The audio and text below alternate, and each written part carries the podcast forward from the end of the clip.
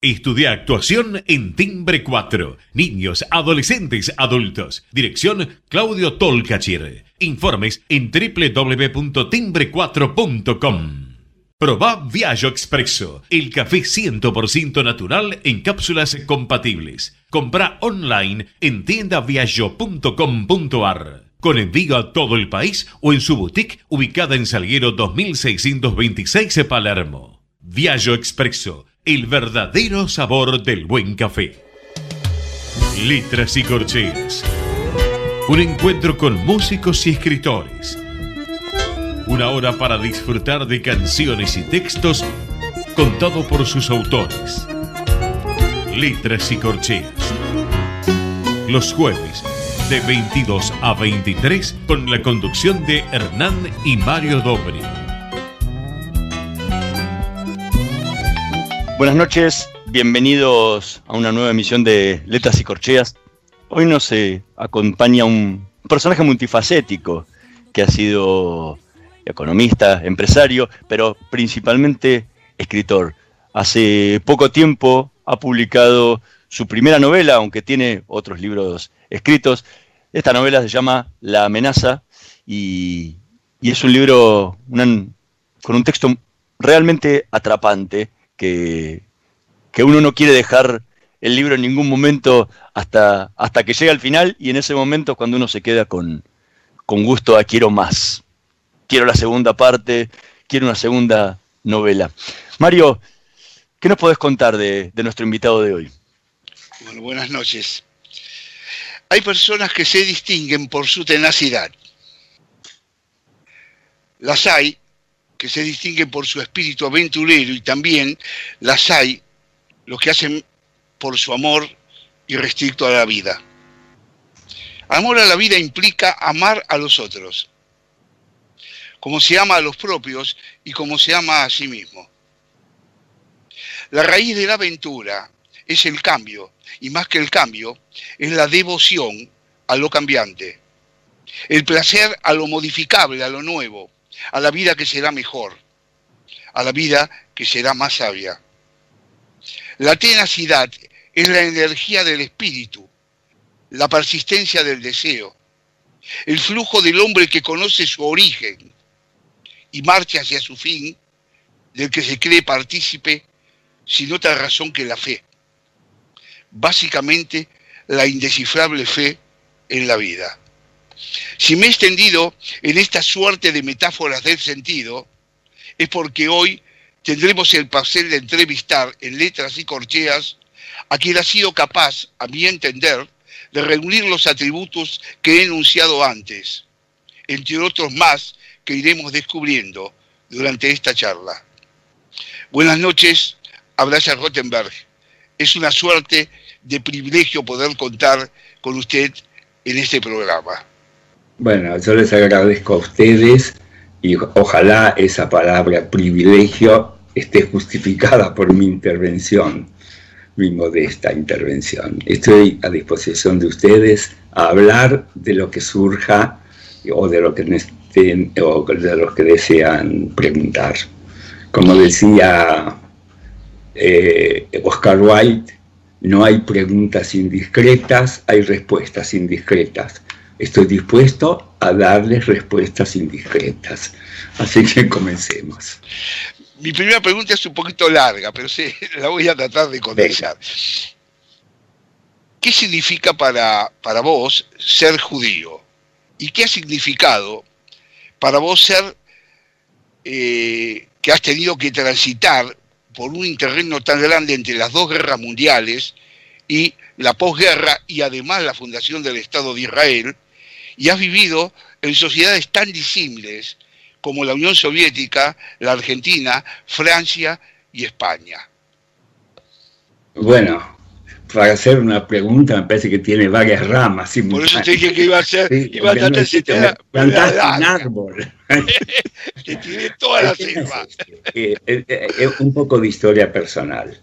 Yo nací así en la Unión Soviética en 1926 es decir, nueve años después de la revolución, en un mundo muy eh, cambiante, porque después de la revolución, cinco años, en 1922, Mussolini tomó el poder en España. En 1903, Hitler en Alemania.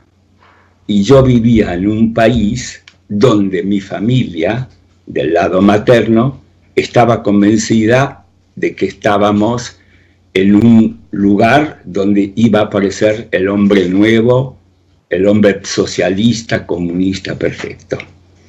Entonces nací en un sueño que terminó en una pesadilla. Y viví todo ese transcurso, ocho años, siete años y medio en la Unión Soviética y después en varios lugares. Voy a la primera pregunta. ¿Qué, me pasa con el judaísmo? Yo vivía en la Unión Soviética cuando, según la teoría marxista, la religión era el opio de los pueblos. Por lo tanto, yo del lado materno no tuve ningún vínculo con lo judío. Es decir, ningún vínculo consciente con lo judío. Del lado eh, paterno, donde viví más tiempo todavía, en esos ocho años que viví en la Unión Soviética, la familia eran dos ancianos, mis abuelos, que tenían, mi abuelo, sobre todo, una tradición elemental judía, porque vivíamos en un shtetl, en un pequeño pueblito de mil habitantes, mitad judíos, mitad ucranianos. Pero no había allí un judaísmo activo. Yo nunca escuché hablar allí yiddish, nunca hablaban ruso. Mi abuela era una mujer muy atípica que se pasaba el día leyendo y la casa era un caos, según recuerdo desde mi infancia. Ella leía. Y mi abuelo era un hombre primitivo, pero la cosa judía no existía ahí menos en el lado de mi familia materna, eh, donde eran convencidos y fanáticos comunistas. Y, la historia de cada uno de ellos merece un largo encuentro. Entonces, yo cuando llegué a la Argentina, siete y medio años después de nacer, el mismo tiempo que mi padre se había escapado de la Unión Soviética porque eh, no tenía lugar allí, no era ni obrero, ni campesino, ni intelectual, ni ingeniero, entonces no tenía oficio, era lo que llamaban ahí un parásito en esa época. este, llegué a Argentina sin conocer a mi padre, pero y viviendo en un barrio absolutamente de inmigrantes, italianos y españoles. Y allí, por primera vez en mi vida, sin hablar otro idioma que el ruso y el ucraniano, eh, en la calle me empezaron a gritar algo que yo no entendía, porque yo era muy diferente, venía de una larga travesía, estaba cortado el pelo al ras, vestía un traje marinero que me había comprado mi madre. Era raro y me gritaban cosas que, claro, como no sabía eh, el castellano, no entendía, pero sentía que era agresivo.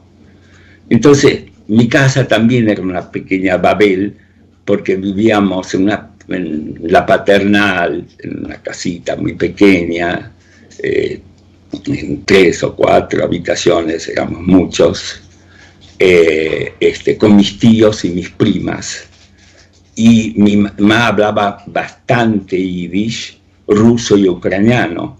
Mi papá hablaba un mal castellano, un mal ucraniano y un mal yiddish y mis primas hablaban yiddish, pero yo no tenía con ellos, ni, yo la, única comunicación verdadera que tenía era con mi madre.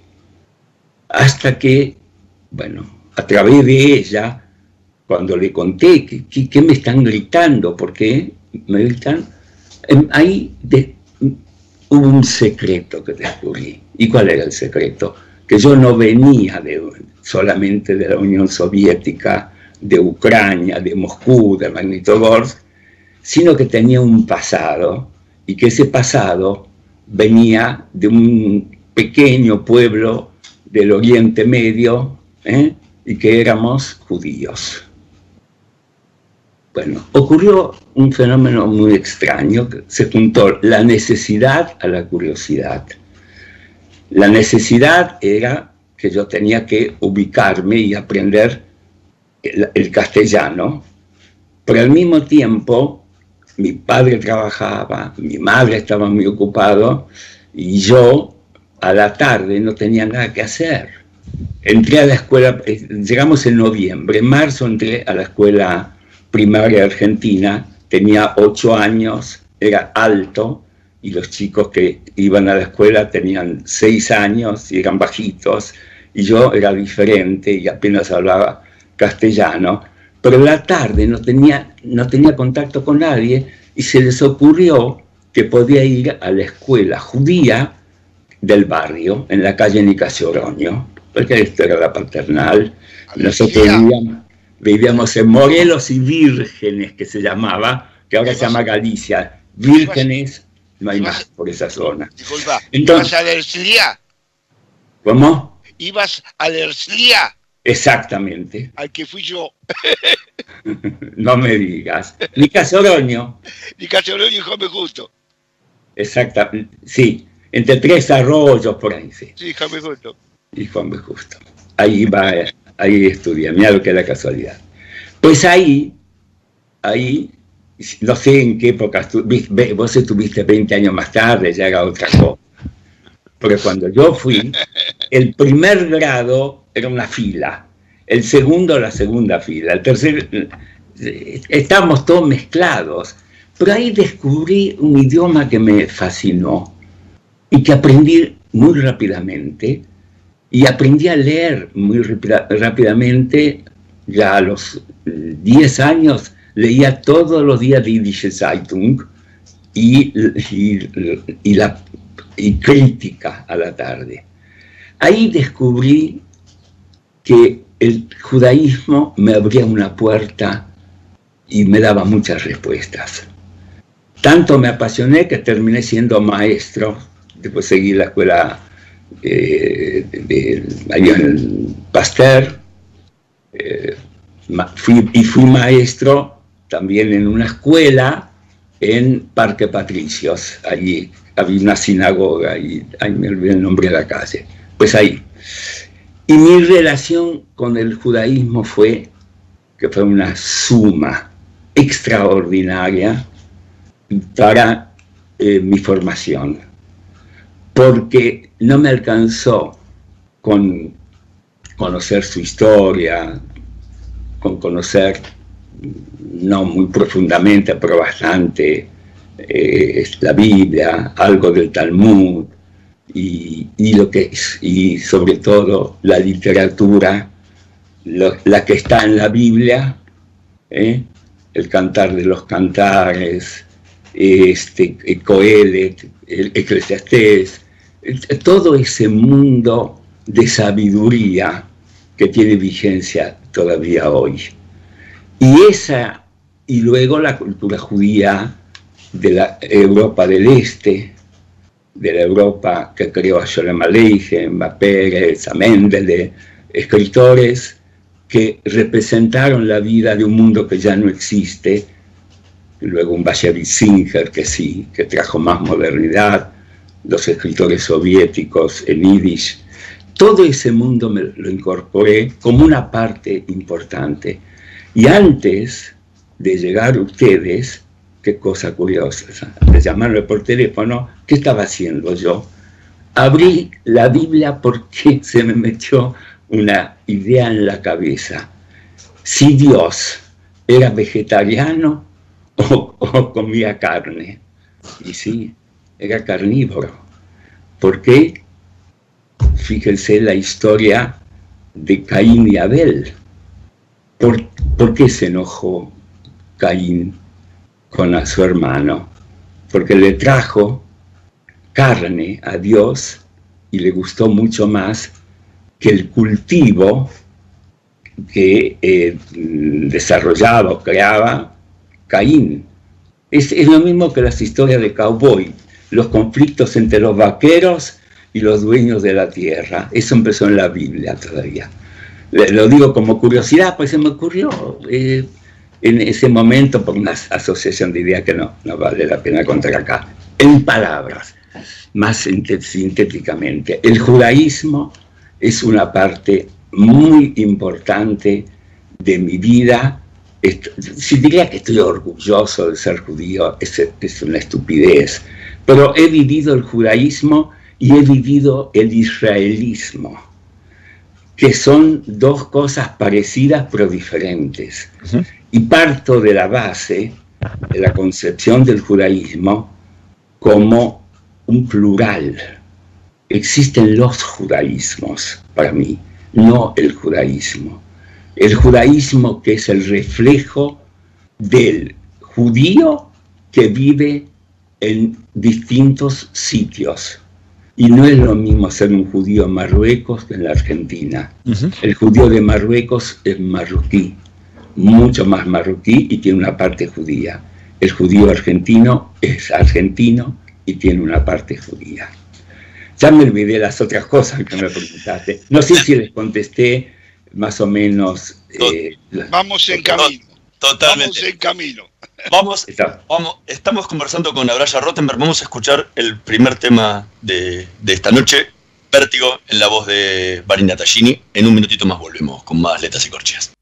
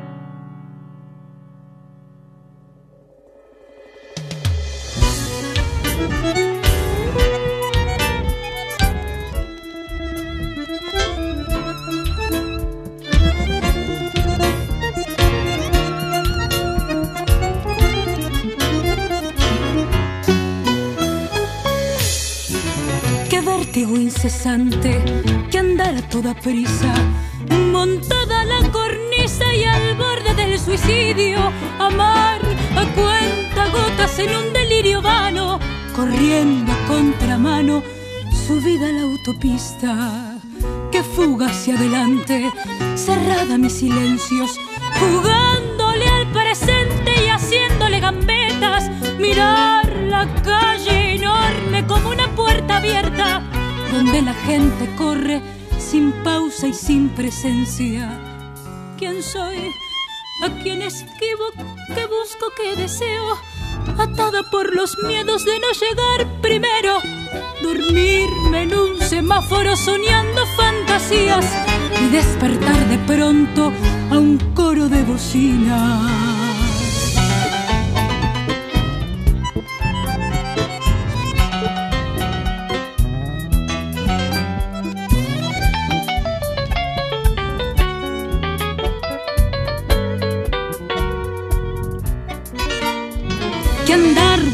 tumbos de sueños desvariados, colgada a los anhelos y al borde de la cama, sentir que se desgrana mi vida en un segundo, metida en lo profundo del día que no acaba.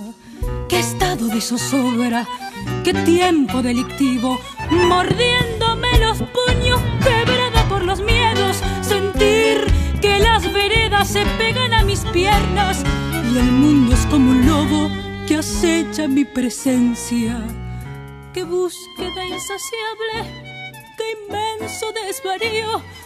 La multitud golpea mi rostro en cada esquina y en la noche sombría mi corazón se agita, domado por un sueño que me habla de la vida. ¿Quién soy? ¿A quién esquivo? ¿Qué busco? ¿Qué deseo? Atada por los miedos de no llegar primero, dormirme en un semáforo soñando fantasías y despertar de pronto a un coro de bocina.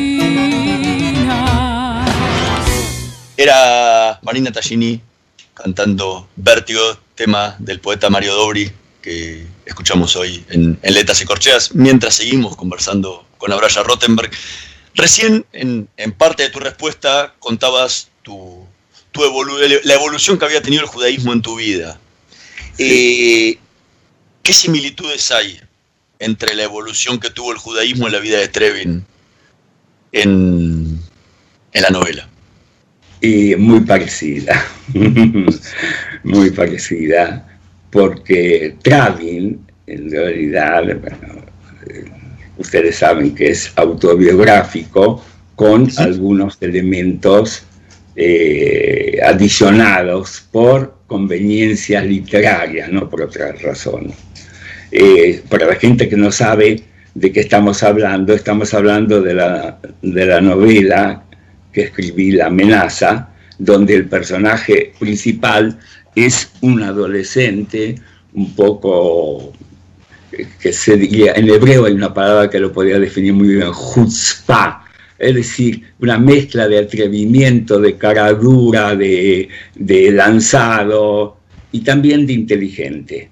Ese personaje, ese personaje eh, en la novela oculta su judaísmo porque está en un sitio absolutamente lleno de antisemitas, de gente local eh, que no le tiene simpatía a los judíos, pero además el trasfondo es la Segunda Guerra Mundial, febrero de 1942, cuando las tropas alemanas estaban eh, asediando Moscú, eh, cuando estaban triunfando Alemania, y comenzaba una pequeña contraofensiva soviética, pero la gente que vivía, que lo rodeaba, era un sitio de vacaciones, Río Ceballos, Córdoba, esa gente, muchas de ellas, correspondían eh, e,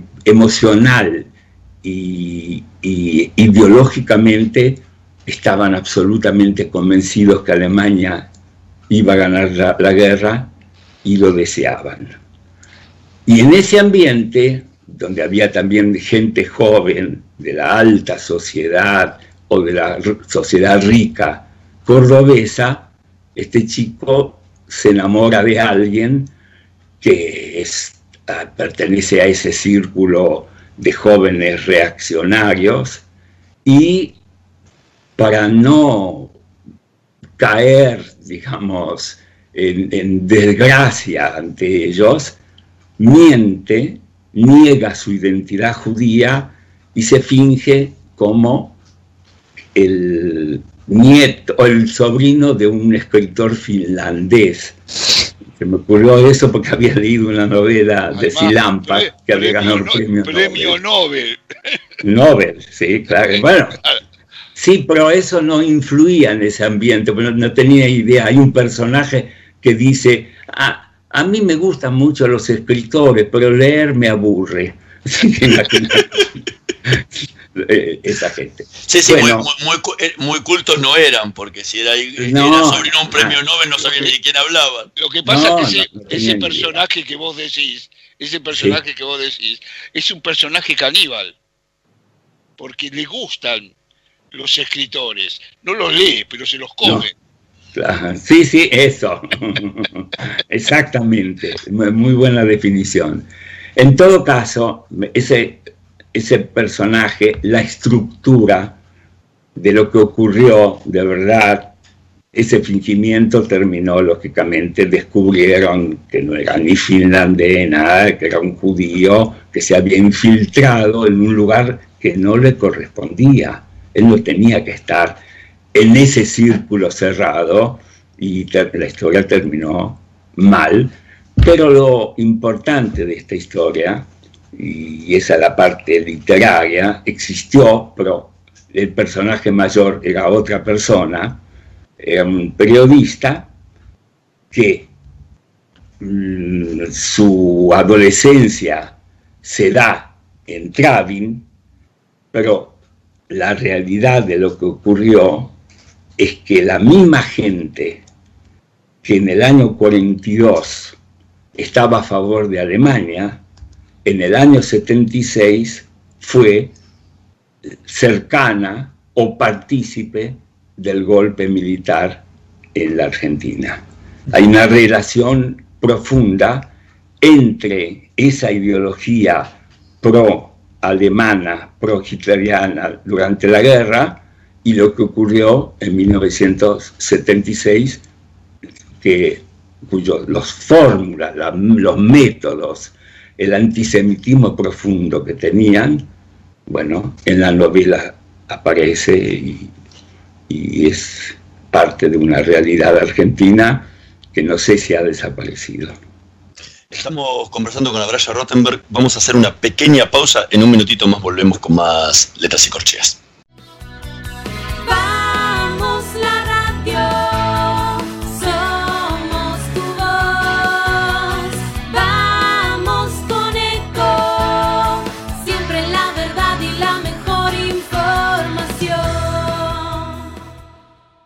No aplaudamos al mosquito, combatámoslo en serio. Para combatir el dengue, el zika y el chikungunya, evitemos que los mosquitos piquen y se reproduzcan. Usemos repelentes, coloquemos tules en la cuna de los bebés y demos vuelta a contenedores para que no se acumule el agua. Si tenés fiebre alta, dolor de cabeza y dolor muscular, no te automediques y acudí al médico. Encontrá más información en argentina.gov.ar. Argentina Unida, Ministerio de Salud, Argentina Presidencia. Podés vernos en vivo en ecomedios.com. Ecomedios.com. Contenidos audiovisuales. Conectate con nosotros. Línea directa 4 325 1220.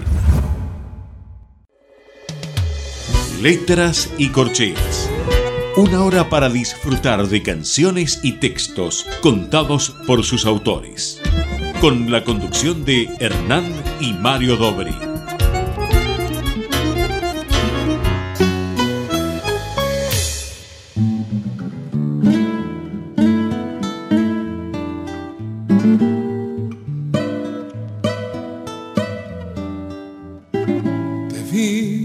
frente y te cubrí de auroras, un sueño más de luz y chocolate, soñé en perfil un arrabal de ausencias, la esquina del albur y del destino, y supe de tu amor y de tu vida del alma que cruel de mi esperanza y me adorné de pájaro en tu nuca, besando tus mejillas con mi llanto, así, así, como dos duendes en el parque, así, así, como una sombra en boca ajena, así tuve que verte en la penumbra, mojada de arrebol, pero distante Así, así como soñándote en un sueño, así, así como dos brazos que se tocan, así quise quererte en el diluvio y se quebró mi ser contra tu ser.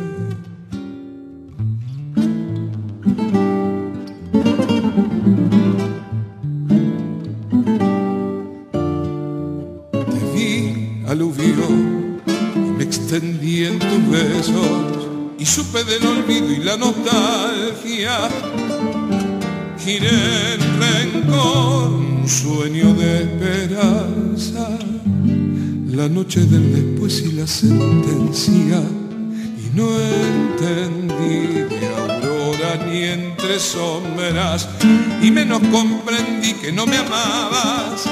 Y te extinguí como solía serlo, vencido en lo sutil de una palabra. Así, así, como dos duendes en el parque, así, así, como una sombra en boca ajena, así tuve que verte la penumbra, mojada de revol, pero distante, así, así como soñándote en un sueño así, así, como dos brazos que se tocan. Era como dos duendes, la voz de Oscar Pometti, tema del poeta Mario Dobri, que escuchábamos en esta noche de Letras y Corcheas, mientras seguimos charlando con Abraya Rottenberg.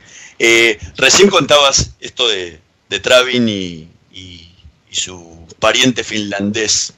Eh, en ese momento, cuando te tocó vivirlo a vos, Sí. Como, como ¿qué te escondiste? Claro, fue dos cosas me sucedieron ahí. ¿Con, qué seudónimo te escondiste? Eh, perdón. ¿con, qué, ¿con qué seudónimo te escondiste? Ahí, Travin, Travinsky. Ah, en la realidad. El tuyo, la realidad. ¿Vos sabés qué cosa curiosa? No me acuerdo. Pero no usé Sí, es posible que haya usado, porque yo, aunque les parezca raro, me llamo Jorge también. Se llama Jorge. ¿De dónde surgió el Jorge?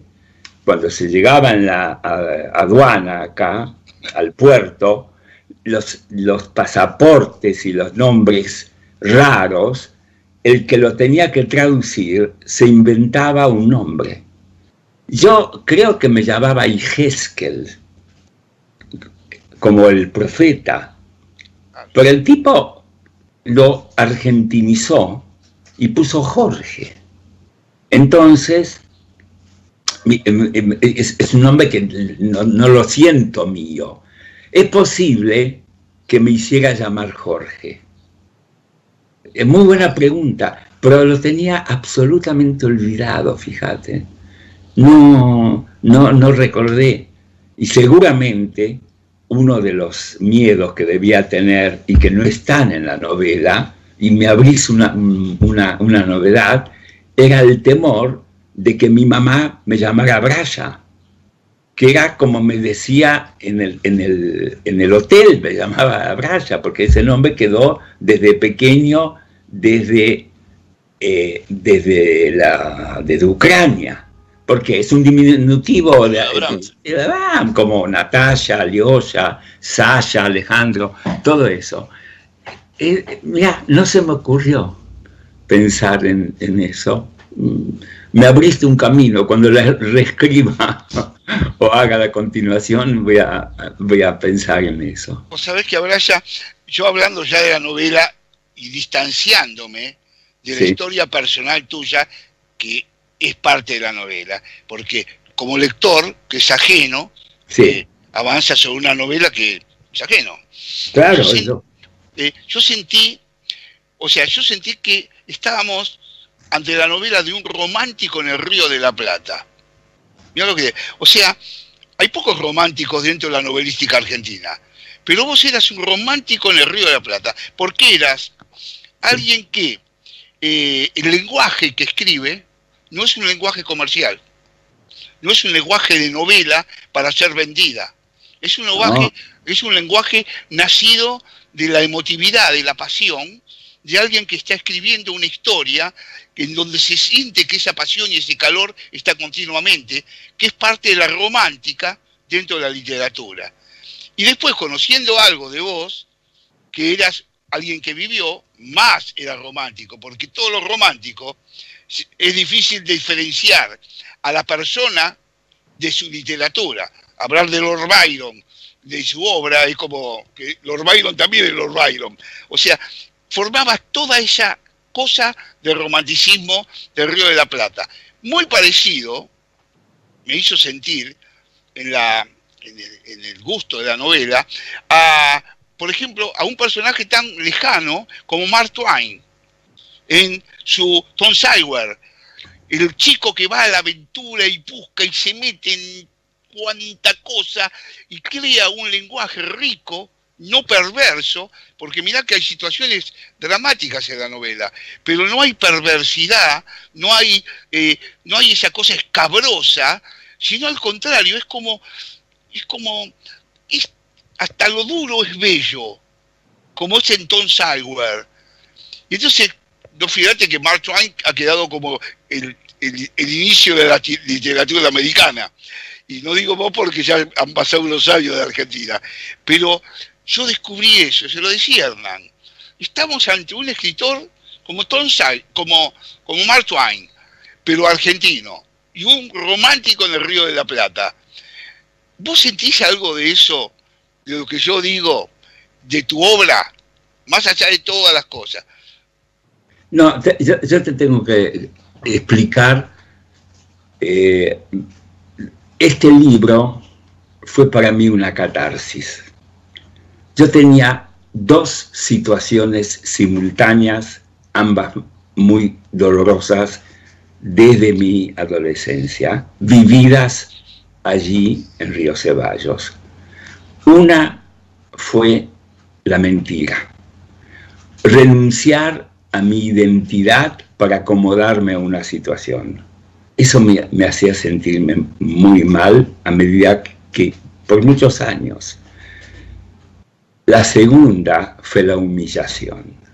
Me humillaron porque me tiraron al río. Esa escena no fue, no me golpearon. La última escena, no sé si la recuerdan, eh, donde yo voy te sentaste, te sentaste en la arena de adentro que no era tan profundo el río como creías que, te decían ellos que te ibas a ahogar ahí y te metían la cabeza abajo del agua. Exactamente.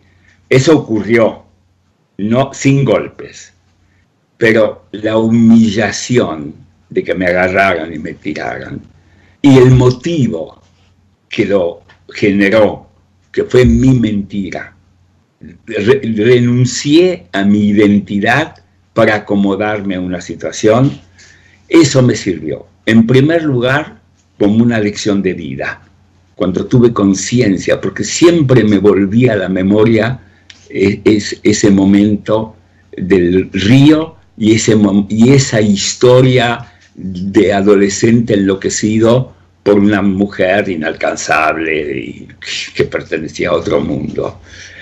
Bueno, es esa historia de romántico tenía, a lo mejor lo, ves como romántico, fue una cosa muy realista, fue humillados y ofendidos, para nombrar a un autor ruso, y yo estaba ofendido y fui humillado. Y eso marcó luego una lucha durante muchos años sin ayuda psicoanalítica para superar esa situación. Y cuando terminé de escribir ese libro, cuyo idioma es muy simple, muy simple, quise que fuera muy directo todo, no hacer piruetas literarias. Si salía bien, hay momentos que sí, que creo que sí, eh, que, escribí desde la literatura, digamos. Pero no era esa la intención. La intención era la catarsis, sacarme de encima esa historia. Y ocurrió, me sentí muy aliviado y algún día voy a leer el libro editado porque me pasa lo siguiente, nunca vuelvo a leer un libro, yo leo hasta las galeradas. Después ya no lo leo más porque estoy seguro que voy a encontrar partes que me van a hacer sentir muy mal, que podían haber sido escrito mucho mejor y cómo publiqué esto, pero un libro es inacabable, no se termina de escribir nunca. El lector tiene una parte y luego la otra parte la pone él con lo que siente, con lo que reacciona, pero, pero para el escritor ese libro no terminó cuando fue editado. Ese libro necesita ser releído, reescrito, tiene que crecer continuamente dentro del escritor y lo mejor que le puede pasar es el olvido, olvidarse que escribió ese libro. Es lo mejor, porque si no te pesa. A mí me ocurrió eso. muchas veces.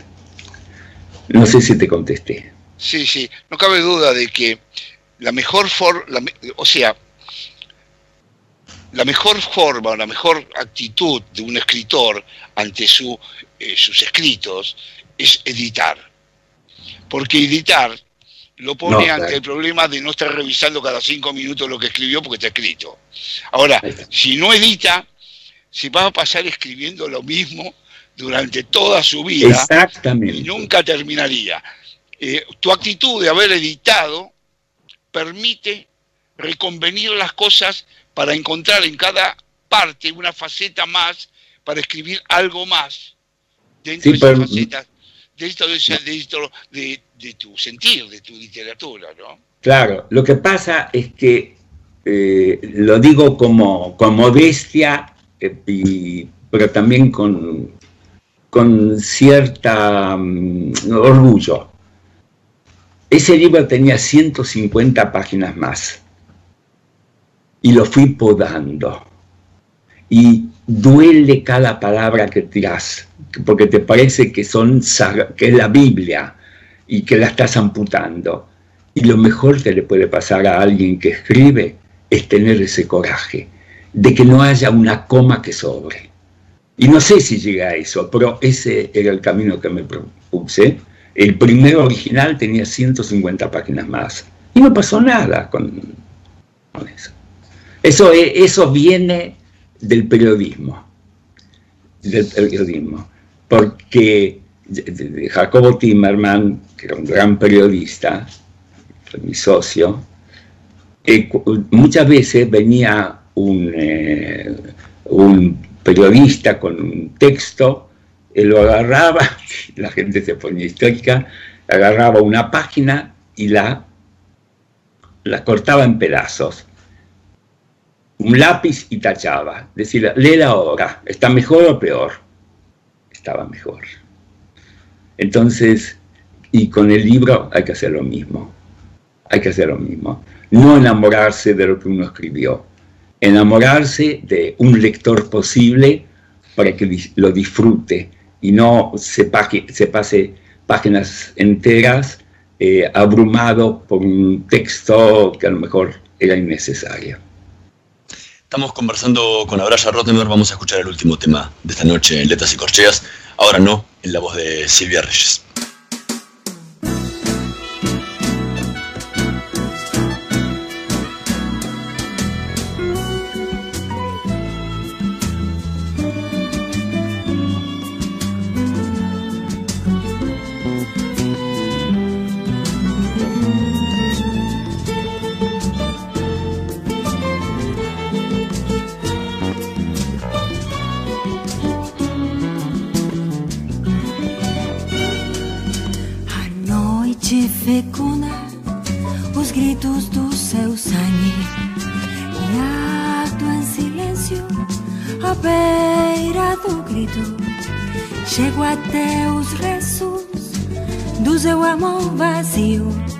Agora não, agora não, agora não.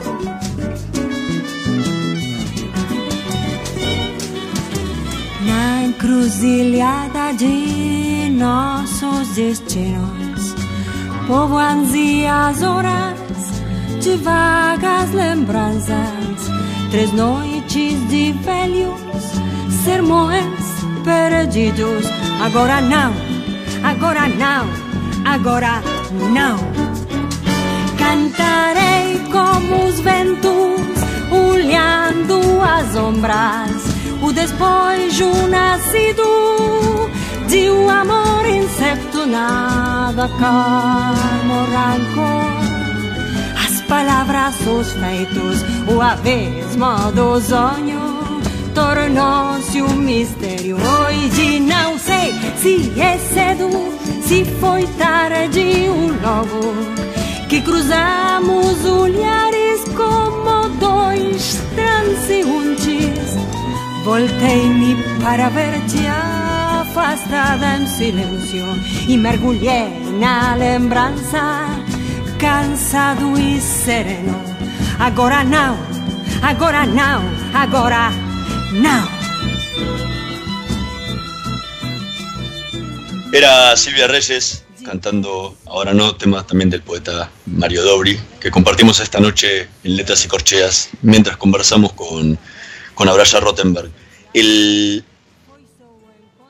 el libro, como decías, tiene muchísimo, muchísimo de autobiográfico, pero también tiene mucho de, no sé de quién, pero sí seguramente de alguien que conociste, porque toda esa vida del periodista que termina desapareciendo en la dictadura puede haber sido tranquilamente cualquiera de los muchachos que trabajaba con vos en la opinión en la época de la década del 70. No digo nombrar algunos, pero ha pasado, con, ha pasado con tantos que podés haber tomado la historia de cualquiera de ellos. No, la historia de, inspiración eso? Es muy cercana a la historia. Jacobo Timmerman fue detenido y, y, fue, por suerte, no lo mataron como se insinúa en el libro, sino que estuvo cuatro años preso sí. por pensar distinto no por haber cometido algún delito, simplemente porque a la dictadura militar no le gustaba como lo que él pensaba. Y yo me salvé de casualidad porque estaba en Madrid y no volví. Eso lo cuento con muchos detalles en un libro sobre la opinión, la opinión amorosada. La, la, opinión amorosada. Sí, bueno, así se llamaba en la edición española. Acá se llamaba Historia Confidencial el mismo libro. sí, no, eh, te lo preguntaba por eso, porque tenía, tenía mucho que ver con... Sí, estaba inspirado. Podría ser Timirman o podría ser haber sido cualquiera de los... No, no. Que, a él. Rab o tantos que han desaparecido y que, y que eran periodistas de la opinión, ¿no? Le ocurrió y, y lo pagó muy caro y, y no sé si es un homenaje a él, pero eh, identifiqué a ese personaje joven con el mayor además un personaje, un periodista exitoso, provocador, eh, inteligente y, un gran empresario periodístico, que eso no es fácil conseguirlo. ¿eh? parece inventarse un periódico es una tarea muy difícil. En la Argentina hubo dos o tres en toda la historia del país y haberlo impuesto en esa época como se había impuesto la opinión, ¿no? Que fue un diario que arrancó y de pronto se expandió en eh, y, y, además un diario que adolecía de propaganda, no tenía Sí, bueno, es fin, algún día podemos hablar sobre la opinión. Eh, bueno, yo, yo, y sobre Timmerman, yo, yo me atribuyo a mí mismo, soy doctor honoris causa en Timmerman. no me dieron la medalla, pero me la merezco. La conocí muy bien, la conocíamos desde que yo tenía 14 años, así que una larga historia de relaciones pendulares, como lo son todas, las verdaderas. Las relaciones verdaderas son pendulares. Eh, sí, perdón en el libro, en el libro, una de las cosas es eh, eh, eh, el marcado, no digo escepticismo, el chico, Travin, si bien se siente judío, pero a su vez hay una especie como de vergüenza de serlo, porque con su familia, con su madre, con su hermana, a las cuales trata sin misericordia, mal, porque eh, debe todos los atributos negativos de lo que es él, un potencial intelectual, un, ganador a futuro que va a una guerra, eh, pero que él va a vencer, pero que ve a todos los demás, incluso algún profesor en la Biblia, en el judío, al cual tampoco lo toma en consideración, es como ese tipo que sabe mucho pero charla o hincha mucho. Es decir, que todo, en todo momento los aspectos de los judíos, tanto intelectuales como ese hombre, como de su madre, él los rechaza. Él eh, busca otra identidad interna que es fogosa, fuerte, que incluso lo lleva a este enamoramiento que vos mostrarás de la China, ¿no? De esa China, que lo hace también hasta como jugado por el juez que le dice esa china y es como dice, a ella me la voy a levantar, por ejemplo. Y después se enamora de, del objeto al cual dice, me lo voy a levantar para que voy a mostrar que yo, yo puedo, yo quiero. Eh, esa dicotomía que después termina, en cierta forma el libro termina como, eh, como una idea judaica, porque es un libro determinista. Algo que va a suceder cuando lo tiran al río y el perro le dice, de esta te salvaste, pero esta no te salvaste. En algún momento te la cobro. Y termina la novela y el perro, frente al, tipo, no quiero decir a golpea, y como no dice el libro lo que pasa, pero es como que se cobra lo que es. Es una actitud determinista propia de una, eh, de una de una forma de la Biblia, de la religión judía, donde el determinismo es casi la base de la religión. Dios creó el mundo, Dios esto se hizo por esto, aquello, y eso que iba a suceder sucede. ¿Hay algo de eso en todo lo que estuve hablando yo ahora? Ahora te, voy a decir dos, tres cosas. Una, no te olvides que es un adolescente.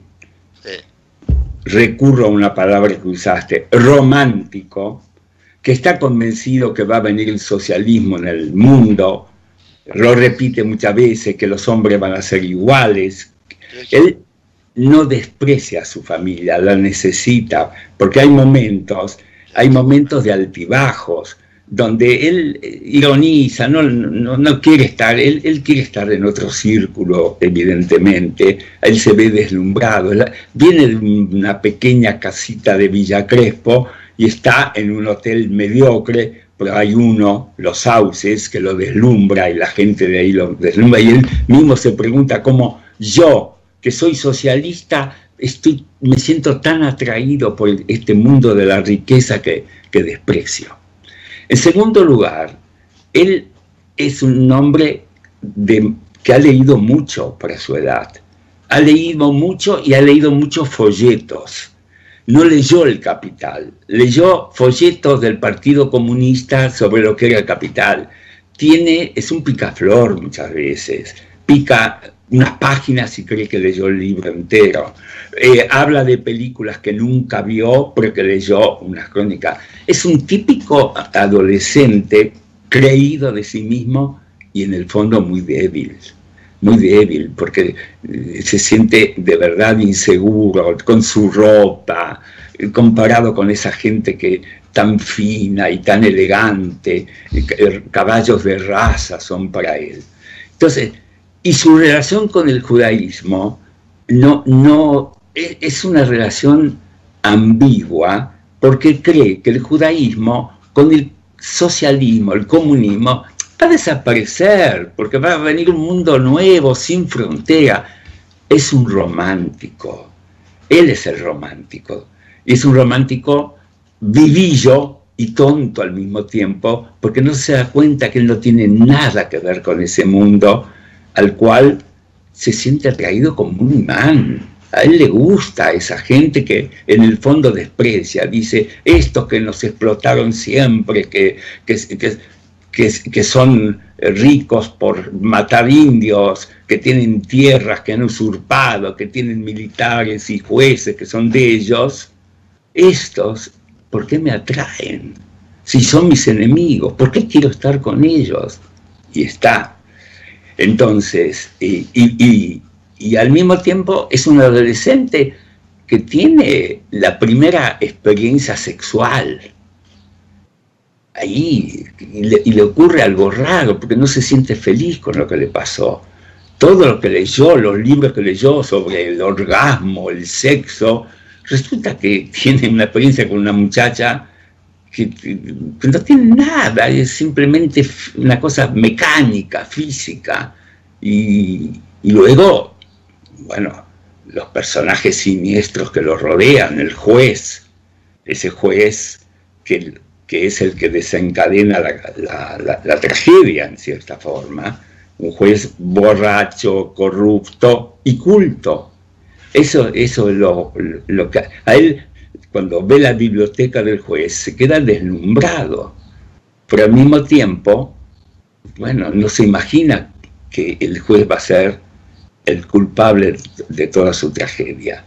Entonces, y al mismo tiempo, él no puede desprenderse de, su judaísmo, porque, porque con su madre tiene conflictos, inventa cosas, con su hermana eh, inventa que está tuberculosa, pero independientemente de eso, las necesita, las busca como desesperado cuando, cuando no las encuentra en, el restaurante del hotel.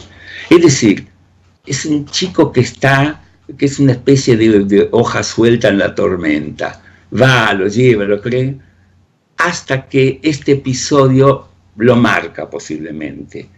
No sabemos cómo fue la historia de él posterior, pero sabemos que termina siendo un periodista de prestigio.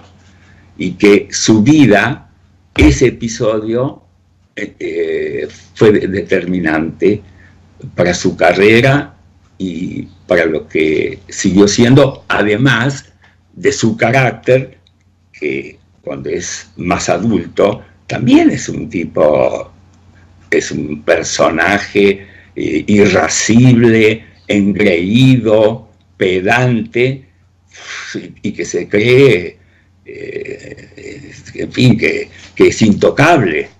Él piensa que no lo van a tocar porque ahí él, es importantísimo y se da cuenta que está equivocado.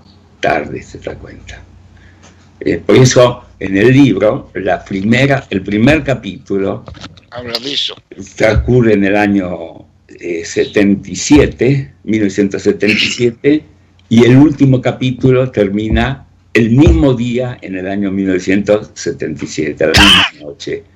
Y el resto son 15 días del año 1942, donde se gesta todo lo que en silencio, y no lo vamos a conocer los detalles, termina en esa noche del año 1977. Yo creo bueno, lo dijiste vos, no lo digo yo, que, es una novela que tiene eh, un interés eh, no solamente histórico, porque eso ocurrió, eso era el año 42 en la Argentina, sino, mm, digamos que es casi como una novela de misterio o, policial con cierta sustancia cultural. Yo me propuse hacer eso, no sé si lo, si lo conseguí. Abrazo Rottenberg, muchísimas gracias por habernos acompañado en esta noche de Letras y Corcheas. Fue una vez más un placer haber conversado contigo y, la, hemos disfrutado muchísimo. Muchísimas gracias a ustedes por invitarme y siempre estoy dispuesto a lo que ustedes necesiten y hablar de cualquier tema que tengan ganas de hablar. Muy, amables han sido. Buenas noches también y muchísimas gracias. La verdad que ha sido para mí tu presencia eh, algo... Hoy es un día muy bello para mí. Hombre, esta noche me voy a emborrachar de alegría entonces. Así que sí. Nosotros, nosotros nos vamos a reencontrar la próxima semana en la operación técnica Carlos Heinze y Gerardo Subirana, en la edición Javier Martínez. Nos vemos la próxima semana. Estudia actuación en Timbre 4. Niños, adolescentes, adultos. Dirección Claudio Tolcachir. Informes en www.timbre4.com. Proba Viaggio Expresso, el café 100% natural en cápsulas compatibles. Compra online en tiendaviaggio.com.ar. Con envío a todo el país o en su boutique ubicada en Salguero 2626 Palermo. Viaggio Expresso el verdadero sabor del buen café.